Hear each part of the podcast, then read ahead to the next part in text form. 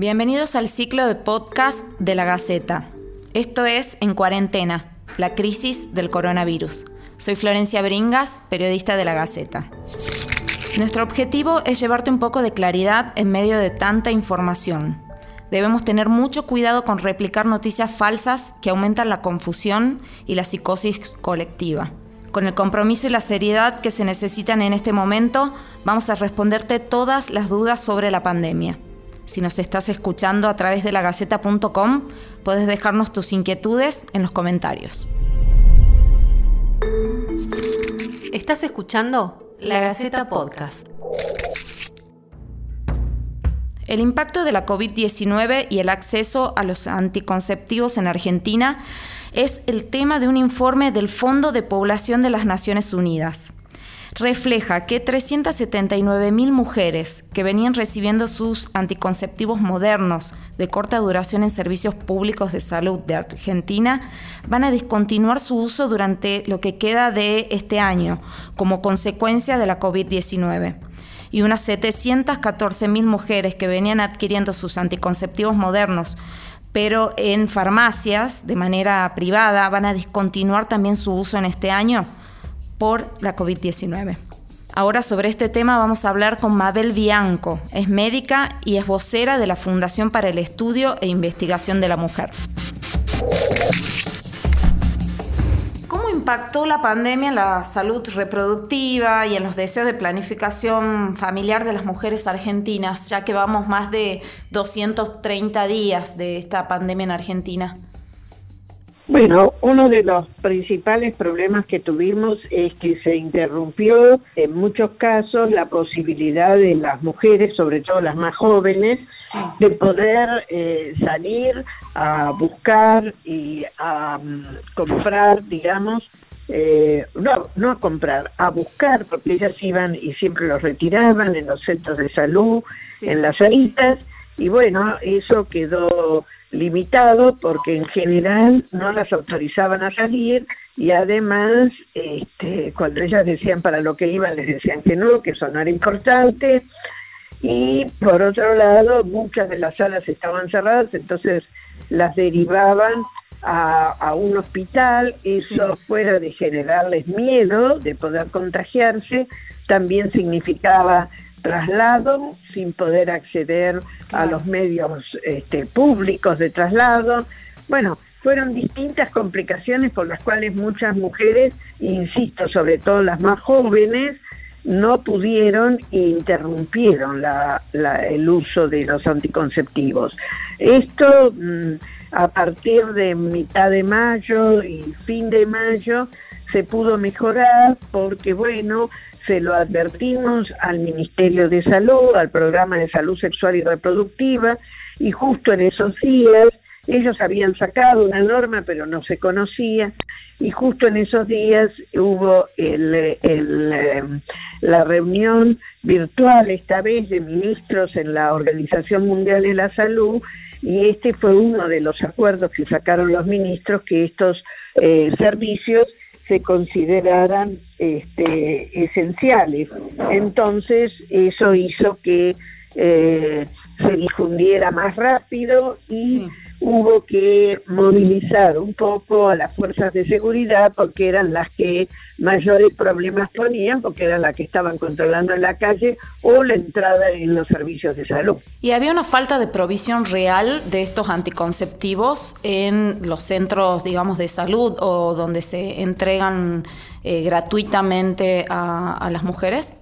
No, lo que sí observamos es una falta en algunos eh, durante un tiempo de los este, eh, preservativos, los condones, porque ahí sí hubo un problema en relación a la provisión por parte de eh, los productores, porque aparentemente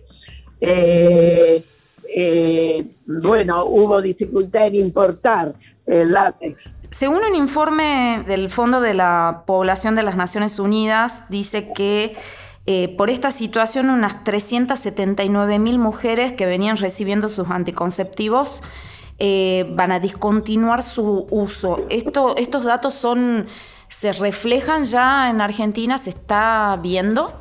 Bueno, por ahora no, pero eso es lo que estamos temiendo para el año que viene.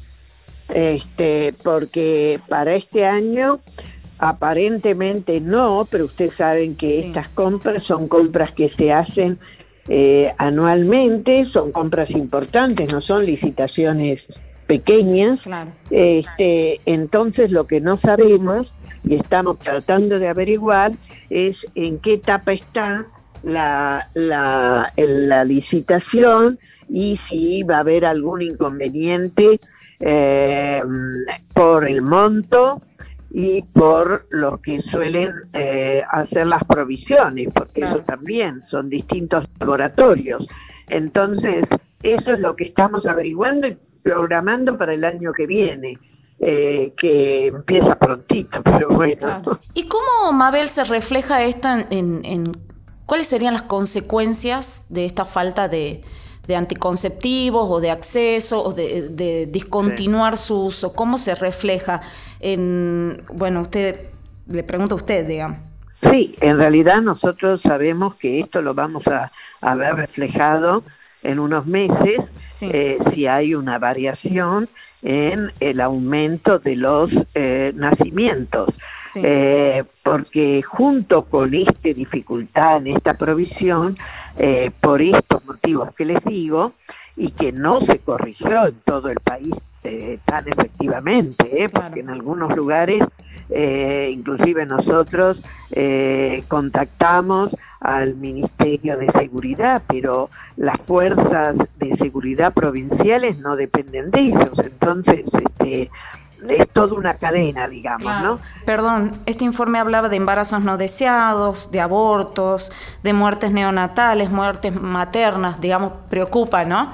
Lo que nos preocupa es embarazos, que eh, nacimientos que hayan aumentado, pero también eh, complicaciones por interrupciones, porque una de las cosas que yo les quería explicar era que también vimos que eh, las mujeres que quedaron embarazadas, algunas tenían dificultades en poder acceder a la ILE, que es la interrupción legal del embarazo, en caso de que, porque no habían recibido el anticonceptivo, y que en algunos lugares no las atendían, no las dejaban entrar, eh, peor que para la provisión de anticonceptivos. Entonces, esto sí es algo que eh, puede eh, tener una característica de mm, eh, un impacto por un aumento de las enfermedades o de las complicaciones y eso es lo que tenemos que esperar un poco para ver qué pasa, porque por ahora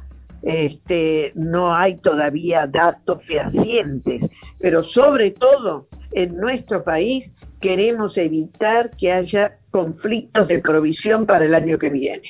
Y esto es lo que nos parece más importante. Este año la, el presupuesto que se mandó incluyó el pedido de una mayor cantidad, igual que lo que se había pedido en el 2019, porque para el 2020 hubo una pequeña disminución ha cambiado mucho el precio de los anticonceptivos, ya sea ahora en la parte privada, que también eh, el informe señala que hubo dificultad o por lo menos quienes compraban los anticonceptivos de manera privada no llegaron a hacerlo. Los medicamentos todos han aumentado y los anticonceptivos entran en el rubro medicamentos y eso es una realidad. Entonces han aumentado y va a ser, por eso lo que dice ese informe del Fondo de Población es porque Todavía en nuestro país también, pero en la mayoría de los países de la región, muchos de los anticonceptivos se compran con lo que nosotros decimos el gasto de bolsillo, es decir, que no, no buscan eh, el gratuito, la gente o no tiene la posibilidad o no sabe o no llega y saca dinero de su bolsillo y lo paga. Esto se vio restringido por los aumentos y se va a ver más el año que viene pero en las licitaciones, como son grandes cantidades, en general eh, tienen precios especiales, pero si hay aumento, hay aumento, hay que ver que no exceda lo que eh, en economía siempre se hace, que es ajustar por el aumento o el índice de inflación. Usted en su último tuit, si no me equivoco, habla sobre la importancia del cambio de mentalidad y de uso de las mujeres eh, y la ayuda también para que eh, las jóvenes sobre todo usen la copa menstrual. la copa menstrual tiene varias, eh, varias ventajas. Es más cara, sí es cierto, pero es una inversión que se amortiza muy rápidamente. Claro, tiene una duración hasta 10 años, ¿no? Si se, si se cuida y, digamos, se lava bien y se mantiene eh, fuera del calor, eh, con talco, etcétera, tiene muy buena duración, es mucho más higiénica y esto me parece que es importante porque estamos hablando de insumos para la menstruación que son los tampones o estas toallitas que son muy contaminantes y esto es uno de los problemas que son contaminantes del ambiente, es lo mismo que los pañales, digamos. Nosotros lo estuvimos proponiendo, por ejemplo, hace dos años, eh, en un trabajo que hicimos con la Universidad de Mar del Plata, el, grupo de extensión, para los servicios de, em, de penitenciarios, porque en las cárceles de mujeres el presupuesto de las toallitas es impresionante y es el que primero se deja de gastar, se deja de usar, porque como no hay plata, se prefieren, claro, otros gastos. Y las mujeres están viviendo muy mal.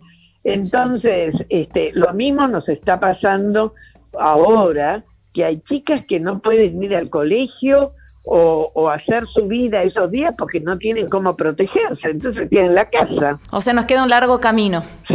sí, todavía nos queda un largo camino. Hemos adelantado, hemos hecho muchos avances, pero no podemos decir que ya está todo.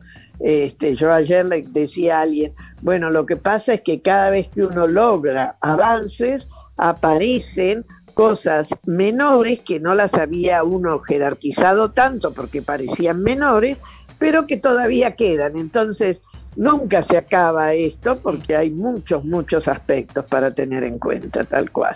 Muchísimas gracias, Mabel. Un placer hablar con usted. Bueno, hasta muy pronto y gracias a ustedes. Chao. Chao, hasta luego. Esto fue La Gaceta Podcast.